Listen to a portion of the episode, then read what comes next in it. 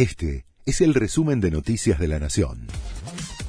La Nación presenta los títulos del miércoles 8 de marzo de 2023. Comienzan a llegar a Rosario los refuerzos anunciados por Alberto Fernández. En medio de una profunda crisis de seguridad, hoy llegan unos 400 efectivos de las fuerzas federales y se firmará un convenio para la apertura de una oficina de la Agencia Federal de Inteligencia. Además, espera el desembarco de ingenieros del ejército para urbanizar barrios rosarinos.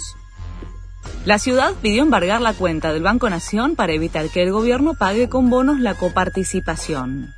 El gobierno porteño plantea que se incumple el fallo de la Corte, ya que pretende que los montos lleguen de forma diaria y por transferencias automáticas.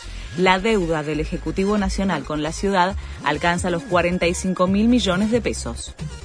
Marchas por el Día de la Mujer.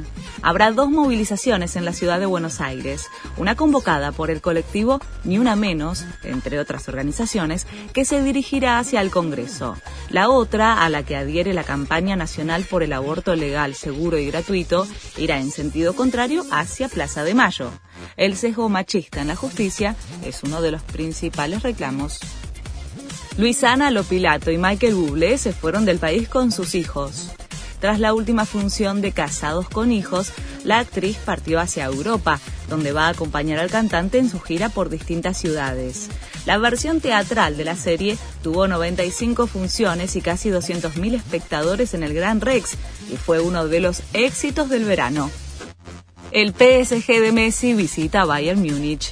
El club francés tiene que revertir el 1 a 0 que sufrieron en París para seguir avanzando en la Champions. El encuentro será a partir de las 5 de la tarde, hora argentina. Este fue el resumen de Noticias de la Nación.